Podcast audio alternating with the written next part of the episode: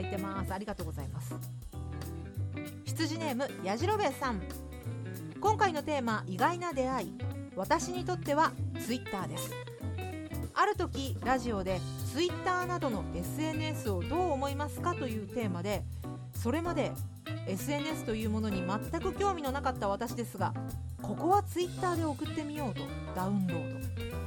とにかく登録してツイッターや SNS 全くわからんという内容を投稿。初めて送ったのでラジオネームをつけるやり方もわからず本名のままでした。ほほう。それが採用されかっこさすがに名前は伏せてありましたがそれがきっかけでツイッターにはまりラジオ仲間ができオフ会などに参加するようになりとつながりが広がりました。あのラジオテーマがなかったら未だにツイッターどころか投稿もしてないと思うのであのラジオテーマとの意外な出会いに感謝してますといただきました。なるほど。本名で。あの、そうですね。時々ラジオネームがない方とかあと本名しか書かれていない方っていらっしゃいますね。時々。あれってでもどうなんだろう。ラジオネームの付け方がわからなかったからそうなのか、まあ、そもそも名なしでご紹介してくださいっていうことなのかちょっとわからない。その人人それぞれかと思いますけども。やじろべさんは、えー、名前の付け方分かんなかったのね。まあ、ただやっぱ SNS、ツイッターか。だからツイッターとの出会いのきっかけになったっていうことでもあるんでしょうけど。まあそうね。テレビとかラジオとかああいったメディアっていうのから出会うものっていうのは結構多いんじゃないかな。私もなんだろうな。なんで出会ったんだっけ？まあいろいろありますよね。最近ではやっぱり SNS から情報を得ることが多いので。そうね。義理の妹ちゃんからハムスターのインスタグラムが可愛いよみたいな話を聞いてインスタでハムスターを見るのがほぼほぼ日課のようになっているわけですけどもそもそも私が二の国と出会ったのもインスタの広告ですもんね。広告にやたら出てくるこのジブリっぽい絵柄のこれは何だろうみたいなところから始めて、えー、今に至ると MMORPG 初めての、えー、二の国やってるということですけど、えー、アジェルベさんありがとうございます。続いて豚骨ラーメン1号さん。意外な出会い。インスタグラムを見ているとなかなか会えない。横浜の姉を見つけました。ローマ字ですが姉の本名っぽい名前と何よりアイコンが甥っ子なのですぐに分かりましたよ。海外の方々と親しいようで外国人さんの写真ばかり。横浜は外国人の方が多いようですね。でも数日後姉と LINE をしたらそんなインスタはしていないと知らされました。僕が甥っ子だと思ったのは正真正銘の外国人さん。え？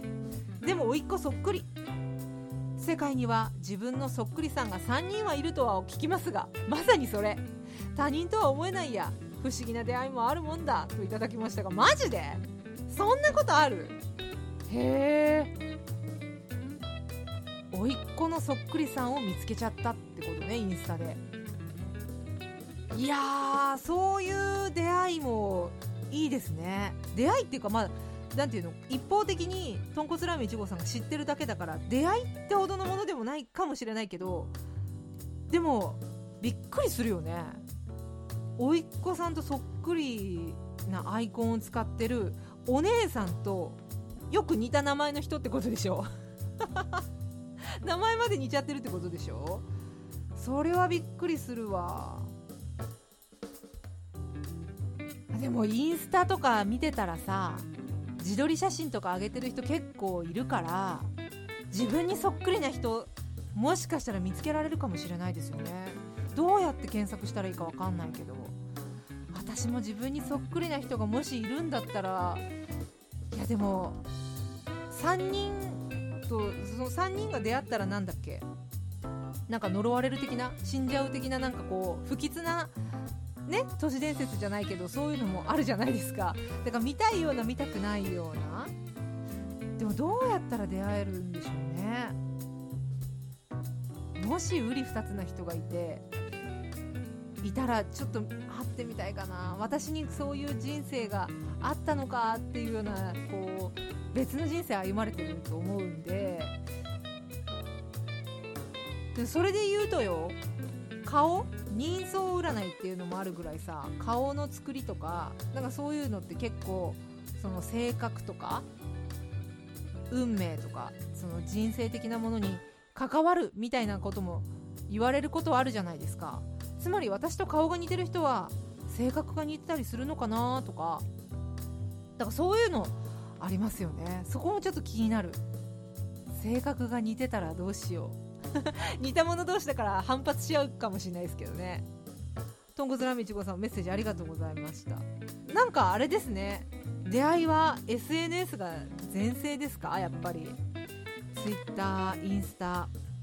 世界を広げていくのが上手な人はこういうのを上手に使っていくんでしょうけど私がねちょっとね世界を広げるのがあまり得意じゃないのでどうしたもんかなっていう感じですね。まあでそんな中ですね私はゲームでの出会いっていうものをテーマにした漫画をまた最近読み始めまして今回ちょっとそれをね紹介したいんですけど真城先生真城さんという方が書かれた「山田くんとレベル999の恋をする」っていう漫画。これはネットゲームで彼氏を他の女の人に取られてしまった主人公あかねちゃんがですね同じくネットゲームで知り合った山田くんっていう男の子と、まあ、なんかごちゃごちゃするっていう漫画なんです。あかねちゃんは女子大生。で山田くんは高校生プロゲーマーなんですね。で最初こそあかねちゃんにも全く興味を示さず、まあ、いわゆるゲーマーゲーム廃人って言ったらあれですけど、まあ、ずっとゲームをやっているような人でゲームにしか興味がないというかそういうタイプの人なのでまあ茜ちゃんにもあんまり興味示さずで失恋で昇進中の茜ちゃんがそのゲーム内でね雑魚キャラをこう倒しまくってるわけですよ。でその雑魚キャラを倒したらかなり低い確率で得られるアイテムが山田くん欲しくってちょっとそこの借り場を僕に譲ってくれと。話しかけるんですけどあかねちゃんは今私昇進中だからちょっとここここの借り場は私が今使ってるからって言ってこう突っぱねちゃう。ところから出会いが始まるわけです。でそのゲームのイベントかなんかでリアルに出会ってどうのこうのみたいな話なんですけど。であかねちゃんもだから最初は山田君のことを嫌なやつと思ってたんだけどこのゲームの中で出会っていきゲームのイベントでリアルで出会って、まあ、だんだん距離が縮まっていってお互いのことを知るようになってちょっとあ今ちょっと恋愛に入恋愛タームに入ってます？みたいな、えー、状況になっている。まだまだ続いている漫画なんで現在3巻まで出てて、まあ、これから続いていく漫画なんですけどいや素晴らしく面白くて。なんかこうやっぱあれだよね。恋愛に全く興味を示さないイケメンって美味しいよね。なんかそうその山田君自身が私の好みのタイプに合うなっていう感じで読み始めたんですけど、まあ、この漫画の中でもキーポイントになっているのがギルドっていう MMORPG の一つのシステムなんですけどこれは何て言ったらいいのかな？私自身も私自身まだねそのギルドっていうものを体験してないので何とも言えないんですけど私の勝手なイメージで言うと助け合いのグループその MMORPG っていうすっごい広い世界の中での、まあ、ちょっとしたグループみたいななんかものなのかなとは思うんですけど前にね、あのー、金田一連十郎先生の「ゆうべはお楽しみでしたね」っ漫画の話をしたと思うんですがあれも「ドラクエ10」で知り合った男女の話であれもやっぱり同じギルドグループの中で出会っているわけですよね。だから今はサークルとか習い事とか、まあ、バイトで知り合う感覚でゲームの中で知り合うんだなと。いわゆるギルドっていうものがなければですよ。だだっ広い世界と同じ。つまり現実世界と同じ。何のグループにも所属せずただ一人でポンと道端にいるのと同じ状況ですから。そういう意味ではいわゆるグループ作りというかどこかにこう所属することっていうのが、まあ、一つ出会いには重要な要素なんだなってそのギルドに所属することで出会えるわけじゃない。ただゲームの中にいるだけじゃ特に出会いなんかないわけで。やっぱグループに所属することでそのグループ内で何かこう共通の目的を持ったりとか、まあ、ちょっと助け合ったりすることを助け合う話しかけるハードルがぐっと下がることで、まあ、出会いが起こるわけですから。そういう意味では人間っていうのはあれだね何かに所属してないといけないんですね。なんか思いのほかちょっと深い感じ人間とはみたいになっちゃったけど。そういうことなんだな。でさやっぱ別にこう出会いをね求めているわけじゃないですよ私は。誰かと出会って何かしたいとか不倫がしたいとかなんかそういうことは全然考えてないんですけど単純にね友達が欲しいなっていうのもあってゲームだけの友達っていうのがすごい憧れるというか欲しいなって思っててそれで私もねギルドっていうものを体験してみようと思って2の国におけるギルドはキングダムっていうのがあるんですけどキングダムにね加入申請をずっとやってるんですけどどこも入れてくれないの。あれなんで？なんかお作法があるんですか？入れてもらうための。全く私わかんないから加入申請するだけじゃダメなのかな？なんか手土産みたいなの持ってかなきゃいけないとか。なんかよくわかんないんだよな。どうやったらいいんですか？それとも何？やっぱギルドのマスターっていうの？キングダムを作った人？創設メンバーみたいなのの知り合いじゃないと入れてもらいにくいのかな？なんかそれをね夫に「キングダム入れてくれないんだよ。私なんか全然仲間に入れてもらえないわ」みたいな話してたら「自分で作っちゃえよ」って言われたんだけどもしよもしもその知り合いリアル友達を入れる